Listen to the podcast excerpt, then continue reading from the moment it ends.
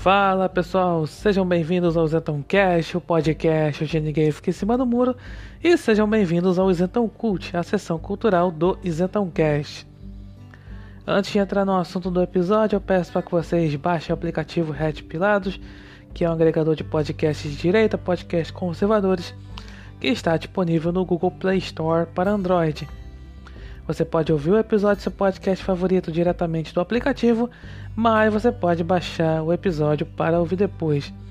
Então vale muito a pena baixar o Red Pilatos, tem muito podcast bacana por lá, além aqui do Zenton Cast. E também vou falar aqui da Shockwave Radio, a web rádio conservadora que só toca música bacana por lá, além de só ter programa de alta qualidade, sempre com viés conservador. Então vale muito a pena ouvir acessando o site www.shockwaveradio.com.br e também baixar o aplicativo da rádio, que está disponível no Google Play Store para Android. E vale muito a pena divulgar a rádio para aqueles seus amigos, seus familiares que estão acostumados a ouvir as, as grandes rádios que só tocam conteúdo lacrador. Então vale muito a pena ouvir e divulgar a Shockwave Radio.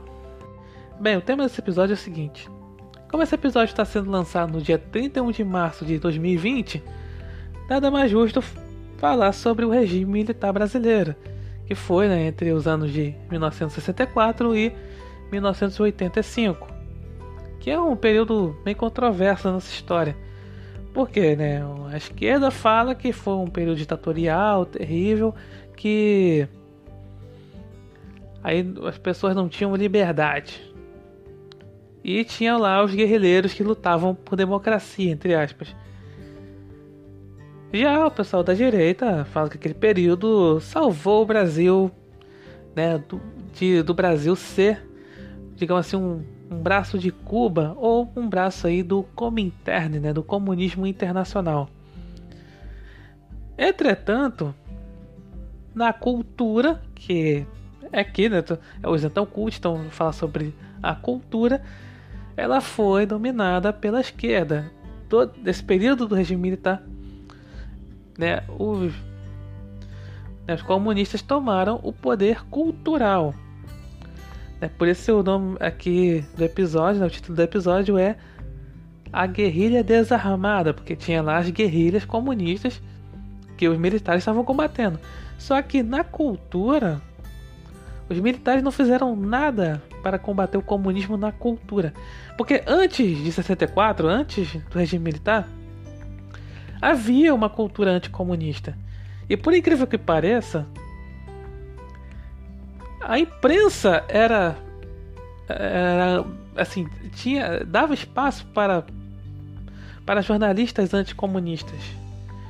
Por exemplo, se você pegar é, manchetes da época ali na época ali da marcha da família com Deus pela liberdade, ali no período ali de justamente ali de no final de março, quando teve a intervenção militar, lá em 64, pegar os jornais da época, você vai, sei lá, seria, sei lá, manchetes que você vê aí no Terça Livre, no Renova Mídia, no Conexão Política, no Crítica Nacional, que hoje, né, o a imprensa de hoje fala que não, isso aí são blogs sujos bolsonaristas.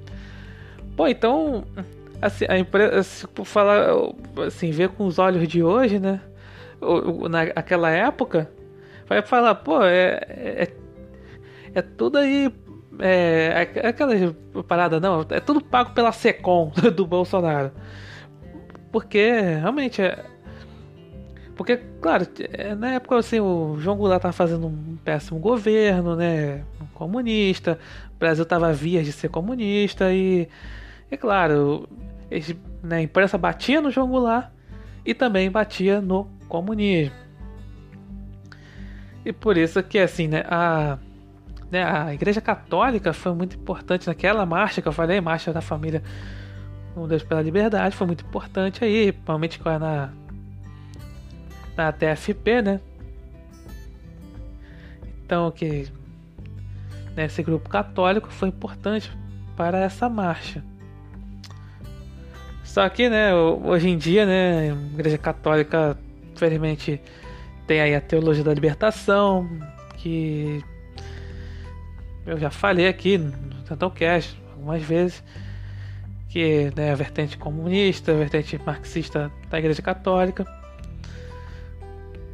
E, e aí vários bispos, principalmente CNBB, aí a favor do PT, a favor do, do comunismo, enfim. Mas naquela época havia realmente uma cultura anticomunista no Brasil. E aí veio, vieram os militares com aquele positivismo, né? Aquela coisa de não, é tecnocracia, aquela coisa não sem ideologias, quando na verdade é quando fala assim, é uma coisa que né, a gente vê muito hoje, né, no governo Bolsonaro, né? Quando né, um militar fala, né, sem ideologia significa sem conservadores. E acabou com os militares, né? Com essa coisa de sem ideologia, essas coisas. Acabou dando espaço a comunistas, a esquerdistas e, por conseguinte, progressistas, né? Esse pessoal da nova esquerda, né? E acabou meio que assim é, boicotando os conservadores. E aí quando dominou tudo, os, né, os esquerdistas dominaram toda a cultura, eles acabavam censurando quem pensava ser diferente. Quem fosse assim anticomunista, fosse cristão, né, era boicotado, era demitido, simplesmente entrava na espiral do silêncio. Era assim a situação, né? Ainda falam que o, os militares tinham, era aqui na época do regime militar tinha a cultura do anticomunismo, né? Pelo nos livros de história, né? Havia o anticomunismo. Ele falava, ele falava anticomunismo, falava é, ah, que era paranoia do comunismo. Que muita gente hoje acusa, né? Quem é eleitor de Bolsonaro disso, né? Paranoia com o comunismo tal. Mas na época da Guerra Fria, né? Aí tinha os Estados Unidos, principalmente, realmente essa questão, né, do, do anticomunismo e é como se fosse assim, aqui no Brasil fosse a mesma coisa, né? Aliás, fala que, né, o, o que aconteceu em 64, né, na intervenção militar, fala que não, foi coisa do imperialismo yankee, sendo que os americanos nada tinham a ver. Na verdade, essa narrativa foi criada pela STB, né, a divisão da KGB da antiga Tchecoslováquia, isso é contado no livro é, 1964, O Elo Perdido, e também no documentário Brasil Paralelo, a primeira parte né, do documentário que é 1964 entre, entre Armas e Livros, que na minha opinião é o documentário definitivo sobre o regime militar, porque é assim não é aquela coisa né, que tem trocentos documentários sobre o período, né? E todos na divisão de esquerda. Não vai falar que foi uma ditadura terrível, que os comunistas eles eram os eram os heróis, né, da, que queriam democracia, lutavam por democracia. E como esse documentário do Brasil Paralelo, ele não exaltava Lamarca, Marighella e outros aí guerrilheiros, já falam logo que isso aí, não, esse documentário aí é pró-ditadura, como se fosse assim, fosse um documentário do lado dos militares. Mas só que o, o documentário, né, os historiadores, o, né, os pesquisadores ali, né, analistas políticos que foram né, entrevistados para o documentário, falavam que assim, né, os militares erraram bastante porque eram positivistas. Por exemplo, eles falam que realmente houve um período ditatorial ali que foi justamente o período do AI-5, né? Quando ele foi baixado em 1968, né? Mais precisamente 13 de dezembro de 1968, que durou até 1978, se não me engano. Período do AI-5. Esse período foi ditatorial porque era o executivo acima dos outros poderes. Hoje em dia é o contrário, né? O executivo quase não tem poder. E aí falo que, que teve realmente um período ditatorial ali. Então, ou seja, não foi é, um, um documentário assim pró-militares, né? Mas se quiser assim, uma versão dos militares, né? É bom ler o livro A Verdade Sufocada, do Coronel Carlos Brilhante Ustra. Esse sim, quando fala, né, a versão dos militares. Né, ele aí é taxado de torturador, né? Por causa aí, cara, toda uma narrativa foi construída por assassinato de reputação, Coronel Ustra.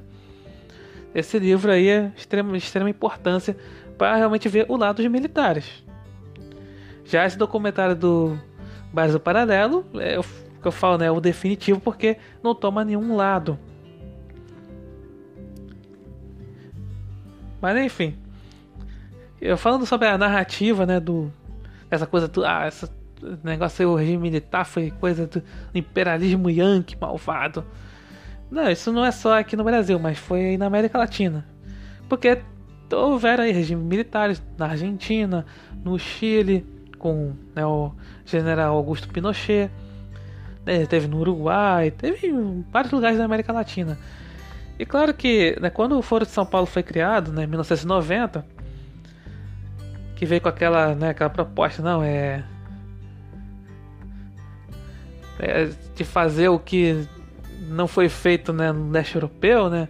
Que tinha lá o Pacto de Varsóvia e o Foro de São Paulo seria como se fosse né, o Pacto de Varsóvia aqui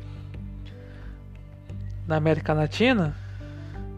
Aí veio com aquela coisa de que né, todos aqueles líderes comunistas reunidos estavam ali com aquela coisa que, né, com aquela posição de heróis que lutavam contra ditaduras militares.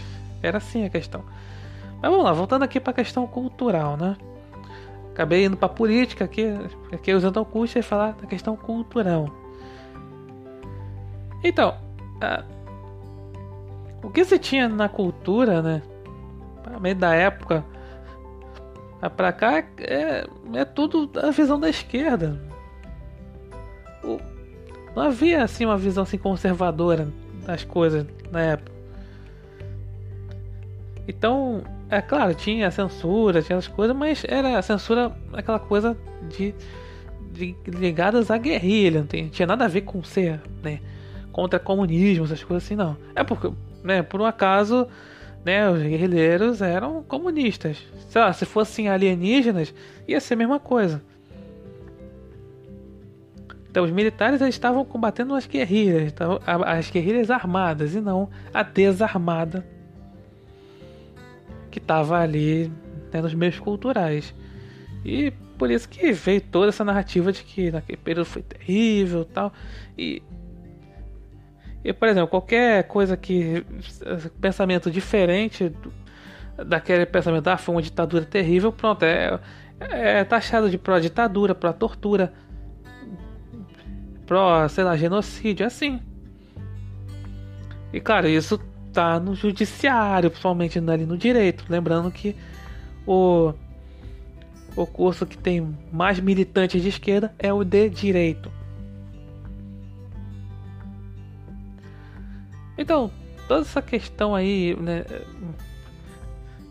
de né, falar assim de aquele período foi, né, foi terrível, tal, é, foi criada com essa coisa da ocupação né, dos comunistas nos meios culturais. Porque vendo relatos de pessoas que viveram na época, eles falam que, não, isso aí. Ah, na época era assim, era até mais tranquilo de, sei lá, andar na rua do que hoje em dia. Hoje em dia. É, hoje em dia o país está muito mais violento, né? Na época lá do regime militar, não. Claro, tinha aqui, atentados à bomba, assaltos, sequestros por parte dos guerrilheiros né, comunistas, mas eu falo assim, tirando tudo isso, as pessoas falavam, que viviam na época falavam, pô, era muito. vivia-se muito melhor do que hoje. Era, tinha mais segurança do que hoje. Mas aí mas aí falam, né? Claro que o pessoal aí, esquerdista, fala: ah, esse povo aí tá falando aí, na ditadura era bom, esse povo vai tá tudo gagá já, tá tudo velho, tá tudo gagá. É porque na época tinha lá é, era lá, você prendia quem pensasse diferente.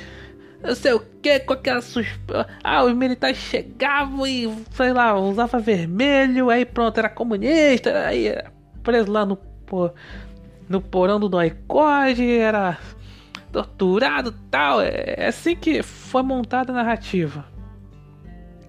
É isso que eu mais ou menos ia chegar nessa questão, né? De que foi montada essa narrativa, principalmente aí em filmes, em livros, em séries, né? Assim, você. Aí falava assim qualquer coisa, não, é. Fala nos livros de história, né? Fala assim, né? Que prendiam aquele que pensasse diferente do governo. Ou aquele que simplesmente, não, suspeitava de ser. Ah, falar, usava, vermelho, sei lá, e prendia, porque você de comunista. É claro, haviam excessos assim, né? Pelo que eu soube, né? realmente tinha, falava coisa vermelha, falava vermelha como comunista e tal. Os militares prendiam, né? Enfim. Mas. Dá a impressão que, tipo assim, acontecia muito com a população comum. Por exemplo, falava assim, não, mas prendiam. Os militares prendiam estudantes, pobres estudantes. Eram militantes da Uni.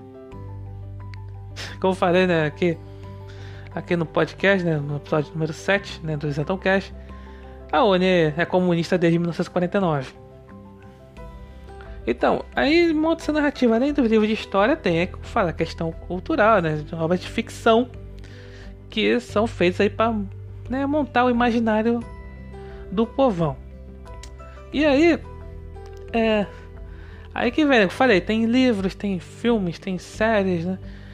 Por exemplo, recentemente a Globo fez uma série, é, Os Dias Eram Assim, né? Falando toda aquela narrativa padrão de que ah, foi um período ditatorial, você aí aprendia a pensar diferente, essas coisas. E curioso, eu vou citar aqui um livro, né? Que é o seguinte: um livro chamado né, Meninos Sem Pátria, que é um livro de 1981, foi escrito por Luiz Puntel. Que é o seguinte: a história fala de um. Né, um que conta a história, né? Um garoto chamado Marcos ele tem um pai jornalista que era perseguido pelos militares. E aí, né, a família do Marcos teve que né, fugir do Brasil, né, fugir dos militares. Só que aí eles vão, eles fogem para o Chile, justamente na época que o Pinochet vai tom, toma o poder. E aí tem que sair do Chile e foram para a França. Foram lá na França e ficaram lá até assinar a anistia, né? Lá em 1979, né? Quando o governo aqui assinou a anistia, né? Aos, aí, aquela coisa do, né? dos exilados, né? Ter anistia, né? E aí o livro acaba, né? Dando spoiler aqui. O livro acaba assim, né? Do, na família lá do Marcos. Marcos lá e a família voltando para o Brasil. Só que aí é, é, assim, uma história é, simples, né? A história não tem nada assim de. Né, assim, de no, novidade, quero dizer, né? Tipo aquela coisa, né? A família se exilando tal, enfim. Aí é o seguinte. O engraçado né, é, é a inspiração do, do autor para escrever esse livro. Que está no prefácio, inclusive, do livro. Onde ele se inspirou é porque assim, ele tinha lá um. O autor tinha um aluno angolano. E esse aluno ele tava falando sobre né, o que aconteceu lá em Angola, né? Com, teve lá a guerra civil tal, aí quando aí os comunistas tomaram poder, né? Lá em Angola, né? Até hoje, né? Já tem um partido, né, que é o que é o movimento pela libertação de Angola, movimento popular é a libertação de Angola, que é o partido que é comunista, né, que que manda lá em Angola até hoje, né, desde 1975. E aí, aí fala, né, o né, esse aluno angolano falou, né, na experiência dele, né, porque saiu porque esse, esse angolano ele saiu de uma ditadura de verdade, que foi lá a ditadura comunista de Angola. E aí ele fala, não, vou contar a história como se fosse, né? Falando que o, o regime militar fosse, né, equivalente aí ao a ditadura comunista de Angola. Olha só. É engraçado que tem. Aí vou falar de um filme aqui, né? Que é o um filme chamado né, O Ano que Meus Pais Saíram de Férias. Que é o um filme que, né? Essa história né, de ficção, né? Conta a história de um garoto lá que. É, é, assim, eu falo que os pais saíram de férias porque é assim, né? Que. Dá a entender que os pais eles foram presos ou foram, né? Ou estavam fugindo dos militares. Eles deixaram lá o. Lá o filho deles lá. Um avô. E aí deu a impressão de que seriam, né? Aí estariam perseguidos, seriam comunistas, seriam perseguidos pelos militares tal. Uma coisa com as guerrilhas tal. E aí. Aí né, acabam aí né, abandonando o filho, deixando com o avô tal. Aí fala, né, que. É, que eles voltariam, né, dessas férias, né, entre aspas, eles voltariam durante a Copa, a Copa do Mundo de 1970, que o Brasil foi tricampeão, né, conta, é, justamente esse filme ele conta, né, essa coisa, né, tem, tem a ver com a questão da, da Copa de 70, né, tipo, como o Brasil, estava ali o Brasil ali naquele período, né, o, o engraçado é que se fala tanto em ditadura, essas coisas assim, mas mostra, no filme mesmo mostrar que o, povo vivia normalmente, né? Tipo, o pessoal tava preocupado com a Copa do Mundo lá mais com a Copa do Mundo que com simplesmente com a política, né?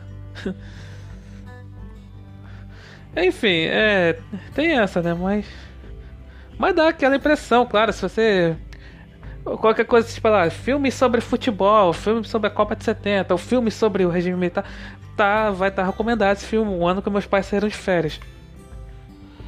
Mas, eu falei, né, o, o filme ele se contradiz, ele quer dar a narrativa, né, de que aquele foi um período terrível, ditadura e tal, e não, não, acho que o povo tá preocupado com a Copa do Mundo, né, com o, Bra o Brasil na Copa do Mundo, né. Aliás, essa questão da da Copa de 70, né? Eu, eu falei no episódio que eu falei, né? A conveniência da demagogia no futebol, que é o episódio 33, se não me engano. Então, é. É que eu falo justamente essa questão, né? Do. Ele fala, não, que o, o, presidente da época, né, o Emílio Garrastazu Médici, né, ele usou ali o campeonato com política pro povo ficar é, para esconder a tortura, a perseguição dos militares. Enfim, aí tinha essa coisa que ele usou aí politicamente, tá? Tem essa, essa questão, né? Mas a verdade é que o povo tava mais preocupado com, pelo menos assim, reflete mais a realidade, né? Como eu falei, relatos da época falam realmente que o povo tava mais, né, pessoas assim, né, aqui no mundo real, né? Fala que não, a pessoa tá mais preocupada com a Copa do Mundo lá do que justamente com a política no Brasil. Ele fala que aquele período foi ditatorial, né? Enfim. É isso que fazem nessa. Esse tipo de narrativa, né? De, não, que.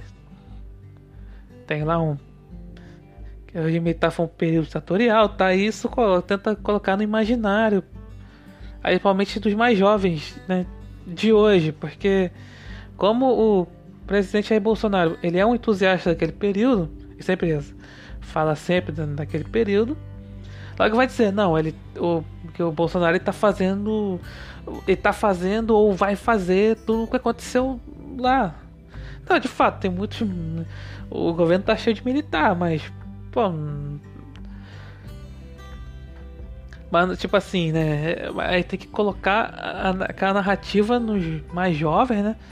para dizer que não, está sendo que comunistas estão sendo perseguidos, né? Esquerdista, não, não eles não falam esquerdista, né? Eles falam não, aqueles que pensam diferente do governo, eles falam sempre assim. Aqueles que pensam diferente do governo estão sendo perseguidos. Quando na realidade não era assim, né? Hoje em dia, né, a, a cultura está totalmente, ainda está totalmente aparelhada pe, pelos esquerdistas Mas como eu falei lá no episódio né, anterior do Zantalgut, esse pessoal da esquerda tá, tá desesperado, por isso que tem que ficar aí né, atacando os conservadores, atacando o presidente o tempo todo. Bem, então é isso. Obrigado por ouvirem. Até a próxima.